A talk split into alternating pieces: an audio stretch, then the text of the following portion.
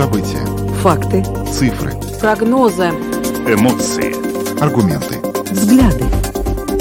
Подробности на Латвийском радио 4. Здравствуйте, в эфире Латвийского радио 4, программа «Подробности», ее ведущие Юлиана Шкагала и Евгений Антонов. И вначале о тех темах, которые мы сегодня обсудим. Сегодня, 27 июля, профсоюз медиков сегодня провел предупредительную забастовку и акцию протеста. Участники этой акции представляли различные медицинские профессии, среди которых были медсестры, фельдшеры, вспомогательный персонал, санитары и другие профессии. Латвийская ассоциация больших городов намерена обратиться к Министерству земледелия с просьбой ограничить экспорт древесной щепы. Одно из предложений ассоциации предусматривает возможность обеспечения самоуправления сырьем для производства щепы в государственных лесах. Это позволит обеспечить энергетическую независимость.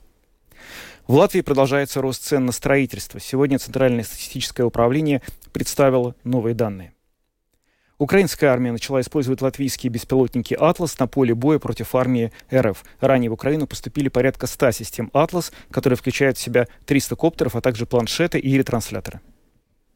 Ну и добавлю, что видеотрансляция программы «Подробности» доступна на домашней странице Латвийского радио 4, lr4.lv, на платформе РусЛСМЛВ, а также в социальной сети Facebook, на странице Латвийского радио 4 и на странице платформы РусЛСМ. Слушайте записи выпусков программы «Подробности» на крупнейших подкаст-платформах. Наши новости и программа также можно слушать теперь в бесплатном мобильном приложении «Латвия с радио». Оно доступно в App Store, а также в Google Play. Ну а далее обо всем по порядку. Подробности прямо сейчас. Это программа «Подробности» Латвийское радио 4. Профсоюз медиков провел сегодня предупредительную забастовку и акцию протеста. Участники акции представляли самые различные медицинские профессии. Ее организовали Латвийский союз работников здравоохранения и социального ухода. Ну, вообще, сегодня в акции протеста медиков приняли участие около 500 э, человек, хотя изначально организаторы планировали, что в акции могут принять участие до тысячи медиков. А сегодня мы побывали на этой акции протеста для того, чтобы пообщаться с медицинскими работниками. А, к сожалению, ну, не все э, согласились с нами сегодня поговорить, но э, вот комментарии тех медиков, с которыми мы сегодня все-таки пообщались и выяснили, почему они решили сегодня выйти к Министерству здравоохранения здравоохранения. Расскажите, пожалуйста, почему сегодня пришли сюда? Ну, потому что было составлено, э, ну, уже заранее было спланировано, что э, повышение зарплаты медиков, да, и эти условия не были выполнены, поэтому собрались медики, как бы попросить зарплату. Насколько больше хотите зарплату? Ну, на 10% было упомянуто. А сейчас сколько? Ну так, вот, например, у вас какая специальность? Э, медсестра. Сколько минимальная зарплата получается у медсестры? Ну, 960 евро. Это за уплату налогов? Да. А если не поднимут? Ну, что делать? Будем как-то искать. Ну, пойдете дальше? Да, наверное. Почему вы сегодня здесь? Ну а вы сами не видите, какие цены А зарплаты те же, все хуже и хуже. А у вас какая специальность? Нашу коллеги. Какая средняя зарплата у вашей специальности в отрасли? Ну, э, я не могу так сказать вообще. Ну, примерно хотя бы. Ну, 500 плюс там э, эти, ну, это 600 на Это долго на руки, да? да? Сколько хотели бы больше? Ну, намного больше, если электричество уже сколько стоит. Извините меня. Ну. А если не поднимут? Ну, что? что будете делать с коллегами? Ну, а что нам остается делать? Какие-то забастовки или еще что? Уехать дольше. Mēs neesam sajutuši uzticību no ministrijas, mēs esam apkrāpti jau. Mums nav solītais algas pielikums jau pagājušajā gadā. Kā, ja veselības aprūpas sistēmā pirmajā vietā ir pacients, tad ministrija uzskata, nu, protams, teikt, šaubas mācību. Bet, nu, mēs ceram sapratni, mēs ceram, ka ministrija savus solījumus pildīs. Ne tikai datorzinības, ne tikai jaunas, jaunas e-veselības. Tiesības uz dzīvi ir vienas no mūsu fundamentālajām. Ну, вот что говорили сегодня медики, э, с которыми мы пообщались во время акции протеста. В общем-то, э, единственное требование – это повышение зарплат. Э, мы, так получилось, что пообщались с медсестрами, помощниками медсестер. Получается, что уже после уплаты налогов эта сумма, ну, небольшая. Вот те суммы, которые нам сегодня называли. Но, но суммы, конечно, да, действительно очень низкие. Но вот, собственно говоря, о том, как эта акция планировалась и чего пытаются добиться ее организаторы, нам сегодня рассказал глава профсоюза работников здравоохранения и социального ухода Валдис Керрис. Да, это был комментарий в программе «Домская площадь» нашему коллеге Андрею Хуторову. Несмотря на все наши э, усилия в течение почти года найти компромиссное решение во время многократных переговоров, по ходу которых мы не раз уступали в своих требованиях, правительство не хочет э, ни насколько пойти нам навстречу. Э, и поэтому, конечно, мы э, будем использовать то, что позволяет закон для защиты наших прав. Будем надеяться, что правительство все-таки поймет, насколько серьезно оно ошибается, и э, почему надо выполнить наши компромиссные и справедливые требования. Но если вы спрашиваете, э, насколько реально то, что правительство пройдет нам на уступки, я скептичен. Господин Келлис, официально напомните, каковы ваши основные требования? Простыми словами, чтобы их понял и пациент. Да, требования такие, что средняя заработная плата, которая гарантируется правительством для медперсонала во второй половине этого года по сравнению с прошлым годом должно быть увеличено на 10%. Если посмотреть, что правительство обещало в 2017 году медикам письменно, это значительно большие цифры, мы действительно предлагаем разумный компромисс. Мы требуем меньшее значение в, в гарантии э, о заработной плате, чем это было обещано. Но мы понимаем, что и COVID был, и геополитическая ситуация, что трудности у государства. Но мы не согласны тем, что государство вообще э, фактически издевается над медиками. Господин Керрис. Так, так дела не пойдут. Господин Керри, скажите, а у вас есть осознание, чувство того, что вас э, поддерживают и пациенты? Особенно вот на нынешнем э, тревожном, непонятном фоне э, геополитическом подорожания и в том числе на фоне заявлений некоторых руководителей больниц и вообще организаторов медицинских процессов, что осенью даже в частной медицине еще больше придется повышать тарифы. И вот на фоне таких заявлений единства с пациентами, вот оно есть? Что вы можете во-первых, сказать? Во-первых, есть э, единство среди отрасли. Нас поддерживает как общество врачей, так и ассоциация медсестер. Э, во-вторых, мы не раз просили депутатов Сейма и Кабинет министров гарантировать прирост госфинансирования для здравоохранения также бодро и также единогласно, как это было сделано, сделано для оборонной сферы, потому что из-за военных действий, слава богу, наше государство не теряет людей. Но из-за недостаточного финансирования здравоохранения э, Латвийская республика теряет э, около 4-5 тысяч э, жителей каждый год. Именно это является значительной причиной, почему количество людей в Латвии с каждым годом уменьшается. Если правительство, если депутаты Сейма это не поймут, то наше будущее весьма и весьма, ну скажем так, рисуется в мрачных тонах. Вот эти мрачные тона, о которых вы сейчас говорите, фактически вы ушли от э, прямого ответа на достаточно прямой вопрос. Говорит про о том, что... про пациенты, да, давайте. Пациенты должны понять очень простую вещь. Если за то медицинское обеспечение, которое должно быть гарантировано государством согласно правовым актам Европейского Союза, а эти правовые акты серьезно. Это основная хартия основных человеческих прав Европейского Союза. Это социальный пилор Европейского Союза. Это все Латвия обязалась соблюдать, когда она вступала в Евросоюз. Если государство за это не платит, угу. за это должны платить пациенты. А платежеспособность наших пациентов, увы, желает э, лучшего.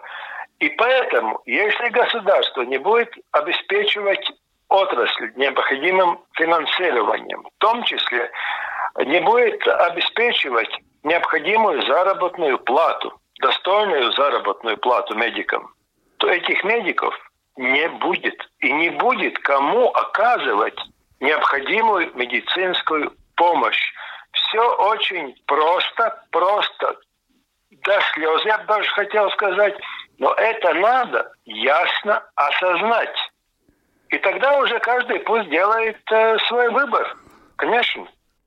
Это был Валдис Керрис, глава профсоюза работников здравоохранения и социального ухода, который свой комментарий дал программе «Домская площадь» сегодня в утреннем эфире нашему коллеге Андрею Хуторову. Добавлю, что профсоюз требует, чтобы с 1 июля этого года зарплата была повышена не менее чем на 10% для всего медперсонала, не менее чем на 5% для персонала по уходу за пациентами.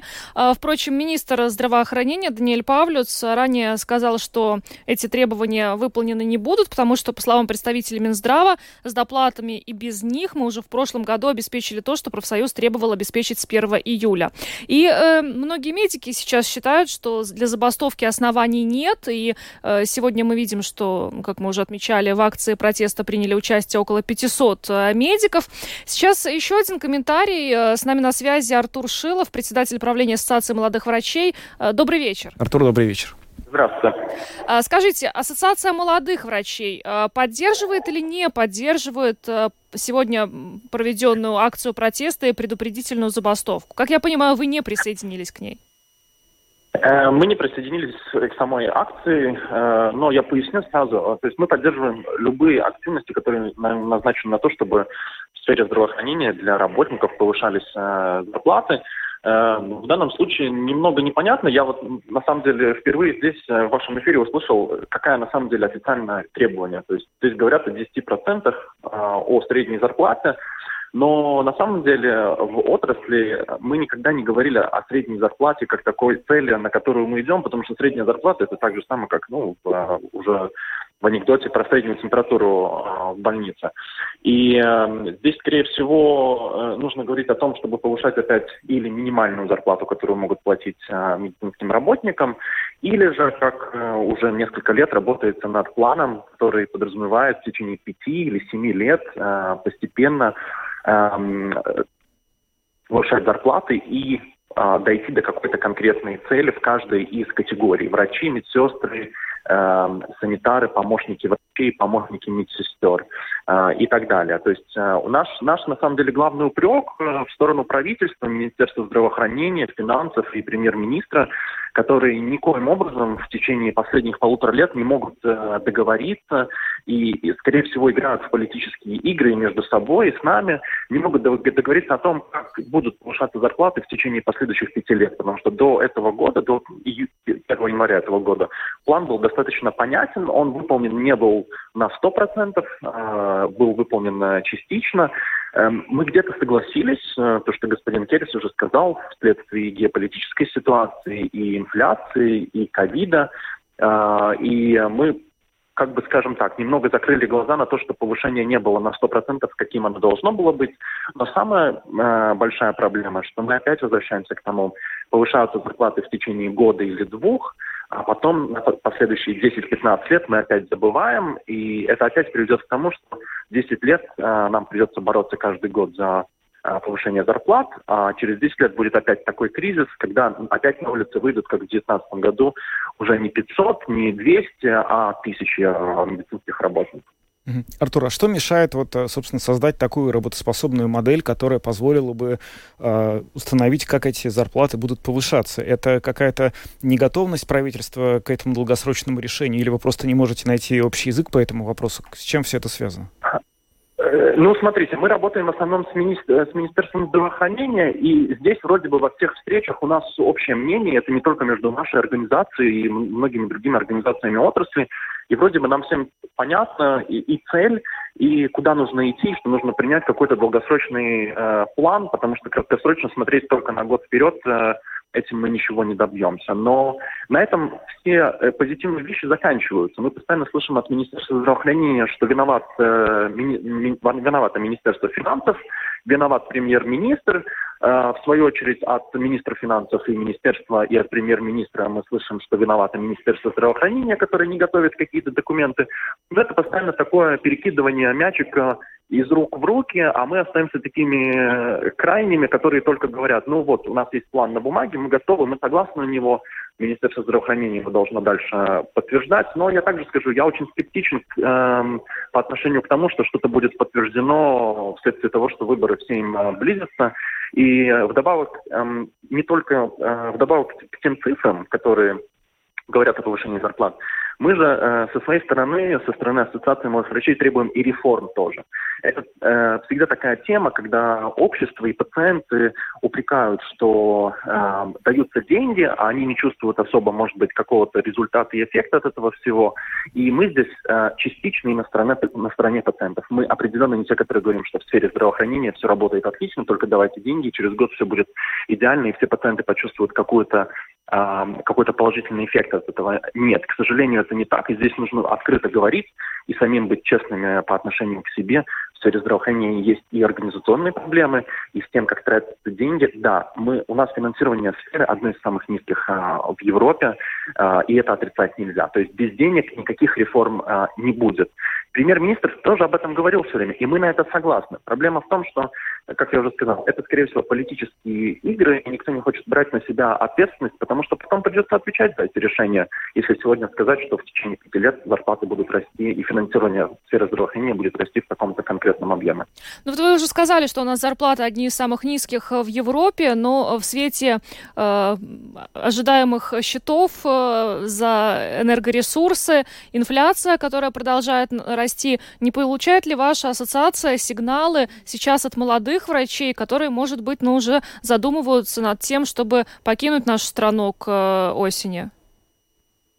Э, ну, видите, таких конкретных сигналов о том, чтобы покинуть к осени, э, нету. Скорее, очень разнятся мнения. То, что вы задавали вопрос господину Керрису, очень сильно разнятся мнения в плане, нужно ли сейчас идти и протестовать и бороться за зарплаты в тот момент, когда, может быть, э, финансирование, которое э, есть у государства, свободное, э, более важно для пенсионеров и тем, кому нужно, у кого проблемы будут оплатить счета, и у кого проблемы, может быть, уже сегодня намного больше, чем у тех, у кого а, хоть какая-то работа есть. И здесь мы пытаемся все-таки тоже смотреть на пациентов и быть а, более-менее солидарными а, с пациентами. Я не могу гарантировать, я думаю, что это вопрос не одного года, это, скорее всего, в течение двух, трех, пяти лет, если ничего не будет а, приниматься, если не будет конкретных решений, мы опять вернемся к вопросу отъезда врачей. То есть сейчас, вследствие того, как были повышены зарплаты, и вследствие того, что были закрыты границы э, из-за ковида, отток врачей, он немного притормозился. Нельзя сказать, что он полностью остановился, он, э, он притормозился. Но другие страны очень активно э, и намного активнее, чем до ковида, начинают рекрутировать и врачей, и медсестер, готовы предложить намного лучшие условия, и, и жилье, и садики, э, и обучение языку бесплатное, только приезжайте, работайте. И я думаю, что эта проблема обострится в ближайшие 2-3 года, но еще этой осенью мы, мы это не почувствуем. Ну что ж, спасибо вам огромное, Артур, за э, комментарий. Артур Шилов, председатель правления Ассоциации молодых врачей, был с нами на связи. Еще раз благодарим. Хороших выходных вам. Спасибо. И хорошего, хорошего вечера. Да. Вечера и выходных кому-то. Ну что, это мы обсуждали митинг, э, который прошел сегодня в Риге. Это была забастовка в связи с тем, что медики требуют повышения зарплат по меньшей мере на 10%. Ну, ситуация с финансированием области здравоохранения очень тяжелая. Мы будем надеяться, что какие-то решения будут найдены для того, чтобы чтобы не допустить вот того варианта, о котором сейчас сказал ты, что врачи просто начнут уезжать в другие страны, и мы просто начнем терять молодых врачей, которые не видят для себя перспектив работы в этой сфере в нашей стране. Ну а пока двигаемся дальше, поговорим о том, что Латвийская ассоциация больших городов призывает Министерство земледелия ограничить экспорт щепы. Э, с таким заявлением э, выступил исполнительный директор организации Виктор Валайнис. Ну и э, сегодня Латвийская ассоциация больших городов провела собрание по вопросам энергетического кризиса и проблем доступа к энергоресурсам в самоуправлениях. Во встрече приняли участие министр охраны среды и регионального развития Артур Томс Плешс, представители Минэкономики, руководитель бюро министра экономики, Министерства земледелия. В общем-то, встреча была при участие сотрудников нескольких министерств. И вот э, сейчас э, будем выяснять, насколько вообще удалось э, достигнуть какой-то договоренности и почему, собственно, появился такой призыв ограничить экспорт щиты, щипы. И сейчас исполнительный директор Ассоциации больших городов Виктор Валани с нами на связи. Добрый вечер. Виктор, здравствуйте. Добрый вечер. А, скажите, пожалуйста, во-первых, как э, прошла сегодняшняя встреча по вопросам энергетического кризиса и вопросов доступности энергоресурсов в самоуправлениях с представителями ответственных министерств? Э, какие-то договоренности э, вот, были достигнуты? Ну, на данный момент то, что точно ясно, то, что ситуация плохая на данный момент. То, что мы смотрим и сегодня достаточно точно услышали, это то, что э, из министерства э, кризис это так, то, только тогда, когда нету вообще ресурсов. А если ресурсы дорогие, дорогие, тогда это еще не считается кризис. И, ну, исходя из этого, мы, как понимаем, э, э, какие-то ограничения для экспорта на данный момент не будет. А, ну, сам, э, ну, государство готово платить половину из тех пауктинājumi, ну, цены с... Повышение цен, да. Повышение цены, половину государство готово отплач, отплачивать. Ну, из такой политики, я думаю, дальше на данный момент э, пойдем. Мы сегодня не услышали, что кто-то был бы готов начать вообще разговор о том, что как-то сократить экспорт. Ну, конечно, на ШИПУ будет, э, я думаю, еще на сегодня, сегодня мы только начали переговоры. Еще, я думаю, очень ближайшем будущем мы увидим еще много новых ситуаций. На данный момент мы уже видим, что это достаточно сложно. Ну, но, но это не единственный вопрос, который сегодня обсуждался. Также обсуждался вопрос про э, газовое отопление. На данный момент э, те как, э, города, в которых э, есть идет на, на газ, есть отопление в системе, очень, э, ну, как бы э, вообще, э, если сегодня кто-то э, попробует купить газ, ну, это будет э, довольно трудно. Потому что предприниматели просто не предлагают, и если самоуправление идет, самоуправление идет в конкурс, тогда, ну, там предлагают максимум на один месяц, и еще без этого а, предоплата в полном объеме, и, ну, и никакие гарантии не дают о том, что вообще получишь ли ты, а, ну, свой ресурс. Потому, ну, на наше мнение, ситуация довольно сложная. Сегодня был первый разговор а, с министерствами а, про фактическую ситуацию, которая есть на самоуправлениях. Я считаю, что ситуация довольно сложная, и после сегодняшнего дня она продолжается довольно сложная. Еще, я думаю, в течение этого лета еще будет многие разговоры, а, где мы будем думать ну, про какие-то решения, как решать ситуацию. То, что будет э, самые первые, что мы будем предлагать, это мы будем предлагать э, гарантии э, э, Э, получить средства, финансовые средства из госкассы, чтобы можно было а, вообще купить, если а, бизнесмены будут предлагать только предоплату, тогда, ну, откуда ты, э, ну, это первая часть, чтобы, самоуправление вообще были деньги, чтобы можно было что-то купить. На, ну, на, на следующую зиму уже, что надо заплатить уже вперед. ну, чтобы вообще эти деньги были бы. На данный момент, если мы смотрим на одно самоуправление, мы смотрели пример Даугавпилс, там из бюджета надо найти 40 миллионов евро, чтобы сделать это. Ну, конечно, самоуправления таких денег нету, но и надо решать этот вопрос. Э, Виктор, а вот этот план, собственно говоря, который ну, ваша ассоциация предложила, обеспечить сырьем для производства щепы э, самоуправления, чтобы обеспечить энергетическую независимость. насколько это реализуемо? Вообще, насколько щепа, она может помочь самоуправлением стать энергетически независимыми в наших условиях? И сколько, как долго этот проект может занять? И везде ли уже эти котельни вообще, в принципе, есть? Потому что некоторое время назад мы говорили с экспертами о том, что э, и котельни нужно строить. Ну да, это тоже строится, и, ну, и, и строится. Есть города, например, Елгави, где уже построены, там уже идет а, на новые а, решения, там, например, а, ну, как бы открытому дезинашн уже думает, как уже такой новый уровень пойти. А, но есть направления, которые все еще на, на, стоит на газ, и ну, у них еще том числе и Рига. И, и Рига, э, в том числе в этой ситуации, Рига, Даугавпилс, э, также и другие города, где э, еще не успели пройти из газа на щауду. Щепу, да. Ну, то есть щепа не может стать решением для всех самоуправлений, потому что не везде просто есть для этого инфраструктура, эти котельни. На данный момент, да, на данный момент э, мы только двигаемся в это направление, но еще, еще, я думаю, пара лет еще у нас впереди, чтобы, ну, чтобы ШИПа заняла, э, ну, сами э, большую часть. Ну, ШИПа, на наше мнение, у нас в Латвии хватает, но то, что сегодня э, у нас не было э, одногласия с министерством, что надо как-то думать э, про то, как мы работаем со своими ресурсами э, и э, от, оттепливаем свои города со своими ресурсами. Ну, я надеюсь, что в будущем э, мы еще к этому вопросу э, вернемся. Угу. А вообще вот, э, собственно, по этой щепе ситуация какая? То есть э, у правительства решение принято, что магистрально мы движемся к тому, чтобы от газа, как средство вот отопления, мы перешли на щепу, в частности, Рига, да, да, да, да. Это, то есть это будет сделано. Да. Вопрос просто времени и, да. собственно, цены этого вопроса. И да? для этого нужно ограничить экспорт, по мнению Ассоциации больших городов.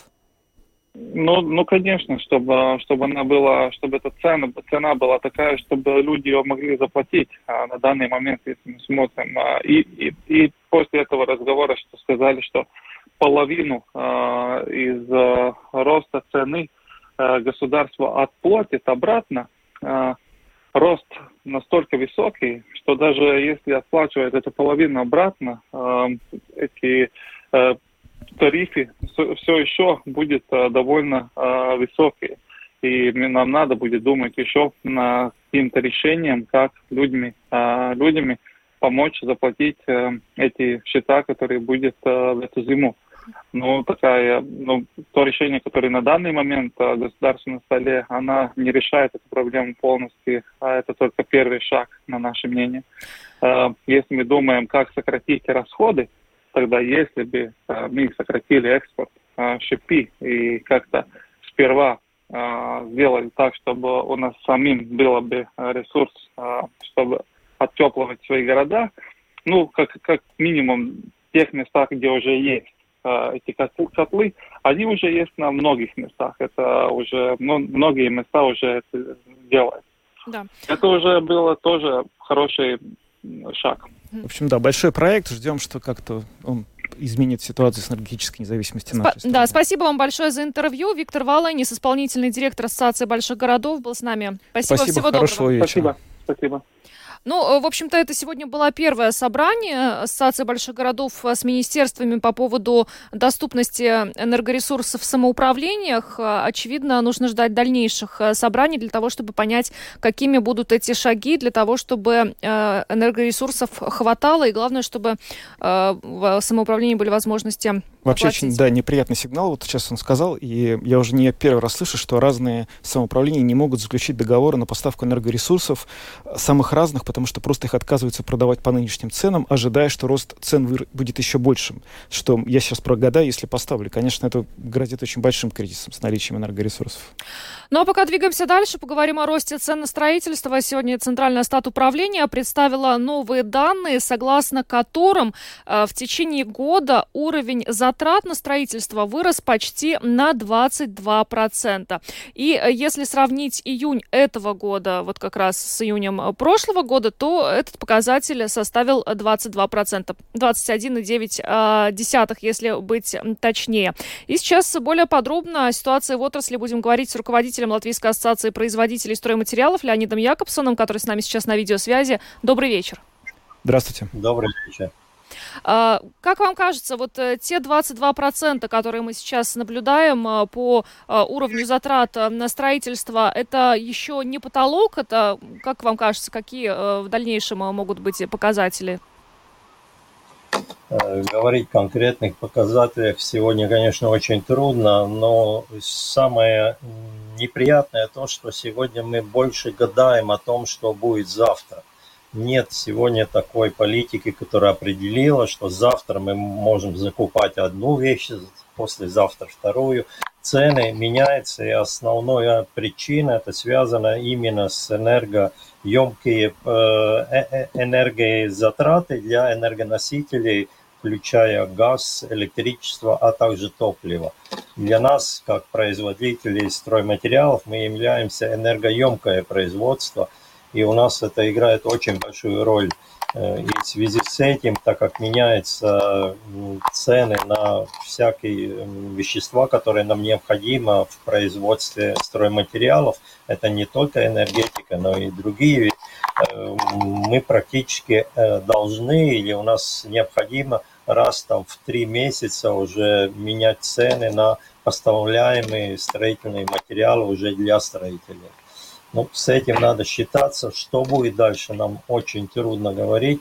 Э, тем паче, что, скажем, э, какая-то гарантия о каких-то энергоносителей, которые мы обязательно получим, э, сегодня нету. Мы уже слышали, предыдущие выступающие об этом уже говорил. Но самое неприятное, что мы только сегодня начинаем говорить. Об этом было уже известно, я думаю, уже весной, уже февраль, март, уже мы знали, что эти цены будут расти. И уже тогда необходимо было принять все возможные меры, чтобы мы себя обеспечили на, на осень, на зиму и в будущем. Угу. Сегодня поэтому говорить о том, какое состояние будет э, осенью, зимой, сегодня очень-очень трудно.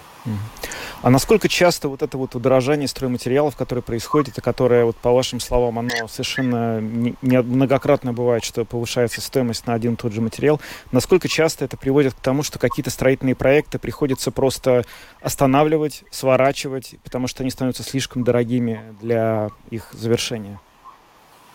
Э, ну, этот вопрос э, тоже решаем вместе со строительными организациями. Сегодня разработанный ну, такой путевой лист, э, как пере, есть возможность пересмотреть договора, чтобы мож, можно и платить больше, чем реальным, по реальному состоянию на сегодняшний день.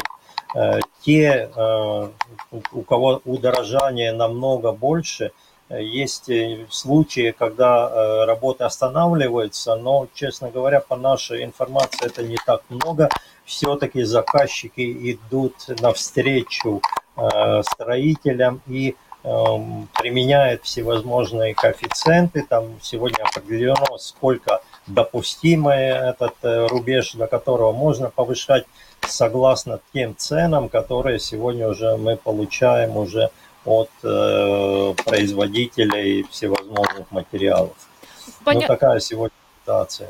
Понятно, что э, те проекты, которые уже э, начаты, они, скорее всего, будут э, и завершены, но ощущаете ли вы, что сейчас ну, меньше все-таки начали заниматься новыми какими-то проектами? То есть стройка, которая вот уже началась до того, как пошел вверх этот, пошли вверх цены на стройматериалы, она продолжается, а новые какие-то объекты, они просто уже не разрабатываются, потому что понятно, что в течение этого процесса строительства эта цена может вырасти многократно просто. Э, ну, смотря по, по нам, как мы так как производим стройматериалы для строительства, начало года вообще было очень-очень хорошим. Где-то прирост составлял в среднем по нашей отрасли где-то 10-15%. Но здесь большую часть это было связано с тем, что мы повысилась доля экспорта. Но говорить о том, что э, на данный момент идет большое падение ну, строительного производства, я бы не сказал. Э, по всей видимости, все определится именно осенью. Пока такого ощутимого падения новых проектов пока нету. Есть отдельные проекты, которые уже рассматриваются, но есть такие большие проекты, как Рай Балтик или Тековский э, обводной, обводная дорога, где ну, основные средства идут, и я думаю, что они останавливаться не будут.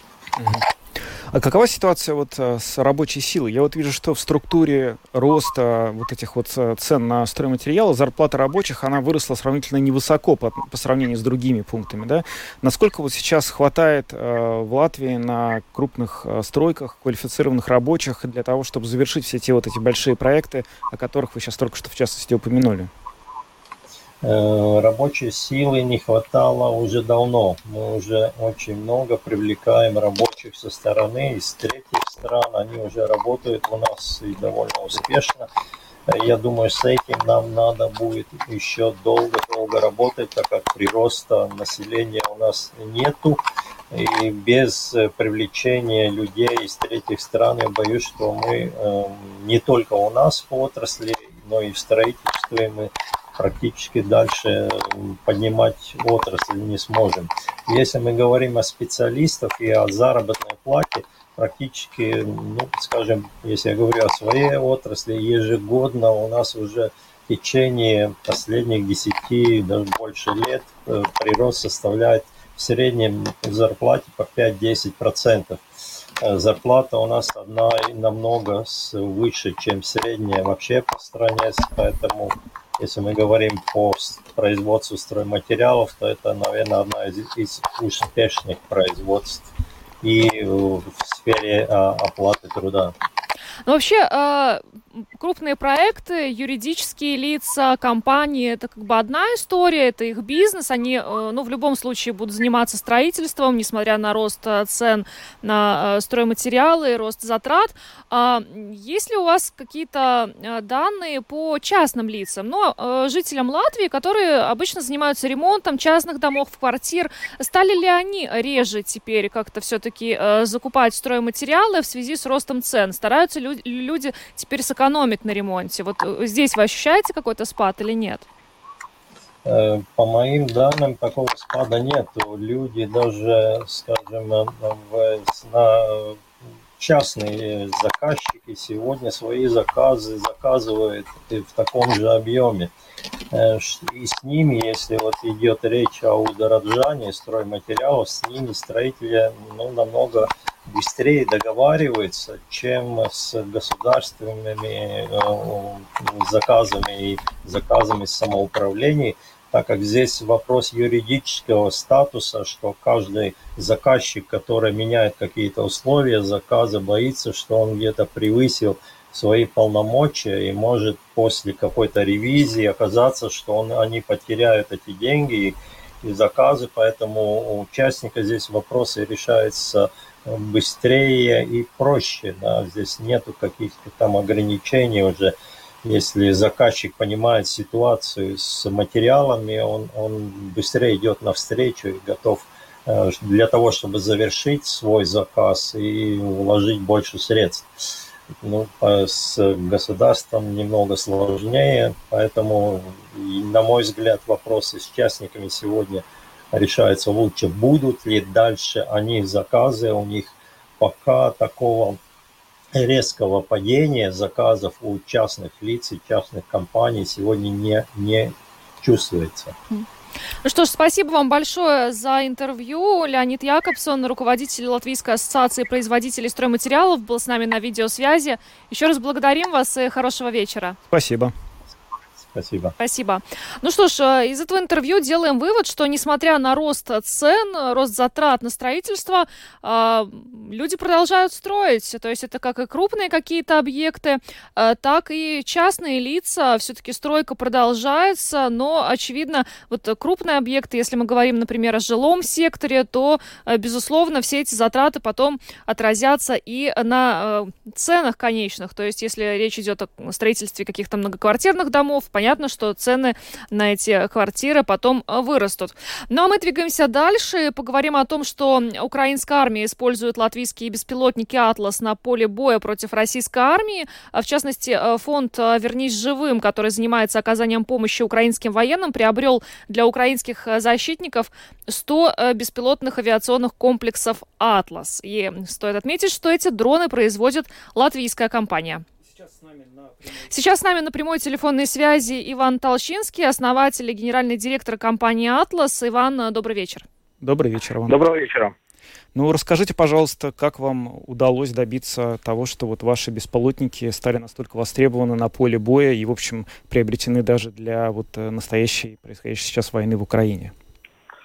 Да, здравствуйте. Э, еще раз. Э, дело в том, что мы уже несколько лет работали вместе с Украиной и вместе с НАТО разрабатывая дрон именно для использования в таких условиях, в которых сейчас находится Украина. Мы обладали всей той информацией, которую Украина собирала с 2014 года в ходе тех то, конфликтов, которые происходили на Донбассе, плюс и то, что были выдвинуты требования со стороны НАТО, позволило нам как бы разработать тот продукт, именно, который именно подходит для той войны, которая сейчас происходит на Украине. А в чем, собственно, особенность этих ваших дронов? Э, в чем они настолько вот их главное конкурентное преимущество? Ну, самое главное, как это преимущество, то, что как бы, мы поменяли концепт, сильно, как бы Атлас э, сильно поменял концепт в сторону того, что мы стали э, развивать идею, что дрон для каждого солдата, вообще для каждого, это в группе не должен находиться один человек, который умеет управлять. В принципе, он должен быть настолько прост, чтобы каждый мог им управлять, и чтобы каждый мог быть обучен. И получается тогда маленькая группа, исходящая из трех-четырех человек, у которых есть как бы в арсенале Джавелин мог бы использовать дрон для выполнения своей миссии вперед и как бы его цена. Плюс, кроме того, что самые важные вещи, которые были доведены до, там, до большого успеха, то, что мы добились, это были все системы, которые сейчас используются Россия против дрона. Дело в том, что они заточены, скорее всего, против DJI и китайских, ну, против, ну, против китайских дронов, э, обычных дронов, то есть на рынке наш же дрон сильно отличался, и мы тогда уже задумались о том, что типа мы должны обладать технологией, которая позволит нам именно летать в тех зонах, где нет связи GPS, и там, где глушат сигнал. И благодаря этому как бы мы разработали свой модуль, разработали свои системы, которые очень устойчивы к подавлению. И благодаря этому он очень как бы, успешно выполняет свои задания сейчас в Украине, наши дроны. То есть получается, что российская армия не может э, нанести какой-то вред этим дронам, да? А вообще основная функция их какая? То есть вот расскажите, пожалуйста, вот, ну это дрон, да, вот какую задачу он выполняет? Э, наши дроны, они не используются для, на, для нападения. Эти дроны используются больше для, для коррекции огня, для разведки ближнего боя до, до как получается, до 80 километров вперед маленькие группы, которые используют спецназ, артиллерия, группы, э, мотовосковые группы, они используют их для выдвижения вперед. Получается, засылается дрон вперед, который ведет разведку или корректировку боя. Вы можете привести какие-то примеры, может быть, э, вот где вот сейчас конкретно в каких частях Украины ваши дроны применяются? Юг, Восток? Э, Если как... это не военная Если тайна. это, конечно, да, не секрет, и вы можете об этом говорить публично. Э, я вот честно вам говорю, как бы, ну, э, мы знаем, что они используют типа в районе Донбасса эти дроны, мы как бы не можем прям говорить, mm-hmm. и они нам тоже не говорят, mm-hmm. говорят, это сила специальных операций сейчас много используют. Ну и плюс сейчас будет еще рассматриваться еще заказ закупить эти же дроны еще просто для армии и для обычных солдат. Как бы Украина рассматривает еще сделать еще заказ, потому что система показывает себя очень стабильно и очень хорошо на поле боя, в принципе, им это очень нравится. Им нравится технология, то, что у нас Mesh, это когда много дронов летают вместе, есть возможность отделять сигнал между ними, и тогда э, ну, э, то, что делает э, сейчас Россия, она пытается стоять в сторону оператора благодаря нашей технологии Mesh, когда сигнал разделяется на несколько устройств, невозможно определить, откуда именно идет управление дрона, и благодаря этому, типа, это очень помогает операторам, и они эту технологию, и она им очень нравится, потому рассматривается вариант еще закупки для обычных пусков. А может ли вот латвийская компания, ну, в частности, а, а, Atlas, а, обеспечить полностью дронами украинскую армию, если будет такая необходимость, если им понравится, как эти, понравятся эти дроны в деле, они реально приносят пользу, да, может, если хватает ли ресурса для того, чтобы, ну, совершить какую-то крупную поставку, скажем, Украине? Не 100 э, беспилотников, а намного больше. Но это не 100 беспилотников, там это 100 систем, там они состоят из 300 беспилотников. Mm. То, что мы делаем сейчас, мы наращиваем свои производственные линии, мы открываем еще полторы тысячи квадратных метров производственных линий, и мы думаем о том, как мы будем работать дальше, для того, чтобы дать возможность выпускать почти что как бы 300 систем или, как бы сказать, 700 дронов в месяц для того, чтобы обеспечить полностью. Просто кроме Украины у нас еще есть натовские заказы, но да, данный момент э, все натовские страны, они ждут Украину, и, но у них уже сроки затягиваются, и потому нам надо начать поставить и другим, потому нам по-любому как бы надо увеличить свои возможные возможности по выпуску дронов. А вот, собственно говоря, то, как дроны проявили себя сейчас во время конфликта в Украине, где они используются, это как-то повлияло на количество ваших заказов? Может быть, появилось ново, много новых покупателей, которых раньше не было, или вырос интерес к каким-то определенным моделям, которых тоже раньше не наблюдалось? Э, да, да, безусловно. Безусловно, это очень сильно поменялось. Я вот только что вернулся с Англии, и даже английская армия понимает в том, что использование больших систем это очень дорого, это сложно, и кроме того, что вы, когда вы теряете одну систему, в принципе, вы теряете глаза на несколько сотен километров вперед, потому использование маленьких систем, оно гораздо легче, проще, это дешевле, и применение оружия, как бы, ну, сбивать такие маленькие дроны гораздо сложнее, и против них, ты не, как бы, если мы говорим, допустим, о системе Барактар, которую можно сбить рак, ракетой, да, то маленький дрон сбить ракетой, это не очень-то, получается, по, по цене выгодно. Потому как бы используя таких маленьких систем, много систем, которые летают вместе роем, которые используются, каждый солдат может управлять, оно сейчас как бы становится таким мейнстримом, который сейчас Европа сильно двигает, это еще она оглядывается на Украину, и оглядываются на то, что как бы мы уже находимся там, и дроны наши используются, потому у нас очень сильный большой интерес, и очень много стран, которые сейчас готовы еще ну, закупать у нас. Скажите, ну вы сказали, что эти э, дроны не используются для нападения, а планируется ли, может быть, в Латвии произвести, ну, боевые дроны, которые реально потом можно будет э, использовать для нападения? Ну, честно, мы думаем о таком. Может быть, будет, будет такой вариант, хотя как бы Атас занимается только долгюзом, кроме этого у нас есть спасатели, спасательные организации, у нас есть просто дроны, которые используют для индустрии. Э, мы думаем об этом, как бы у Атоса есть возможность это сделать, но есть, есть очень большой накопленный, мы накопили большой опыт разработки, накопили, и у нас есть как бы вся техническая как бы составляющая и производственная составляющая, мы реально можем это сделать. Мы сейчас думаем, как бы, как мы это будем, будем, будем решать, и есть большой интерес со стороны Украины, и кроме того, есть от других натовских участников стран, которые тоже ищут такое решение сейчас. Ну что ж, большое вам спасибо за интервью. Иван Толчинский, основатель и генеральный директор компании «Атлас», был с нами на связи. Еще раз благодарим. Хорошего вечера вам. Спасибо. До свидания. Спасибо. Спасибо. Ну, интересно, что в нашей стране производят э, такие дроны, да, э, которые и российской армии тяжело отследить, да, тяжело даже вычислить, откуда он летит, где находится оператор. То есть это совершенно новые современные технологии, которые сейчас используются в Украине во время этой э, страшной войны войны. Да, ну вообще, конечно, сейчас давно уже говорят, что дроны это просто новое, а, новое будущее войны, потому что действительно и вот во время конфликта, который был на Карабахе там несколько лет назад, и сейчас мы это видим в Украине, что роль дронов становится все более и более высокой, и то, что в Латвии есть такая компания, которая, в общем, поставляет столь востребованные э, технические девайсы для разных а, нужд военных, это очень здорово, и, безусловно, у них будет и дальше и дальше, видимо, расти количество покупателей. Ну что ж, мы на этом программу подробности завершаем. С вами были Евгений Антонов и Юлиана Шкагова. Звукооператор Уна Гулба, видеооператор Роман Жуков. Всем хорошего вечера. До свидания.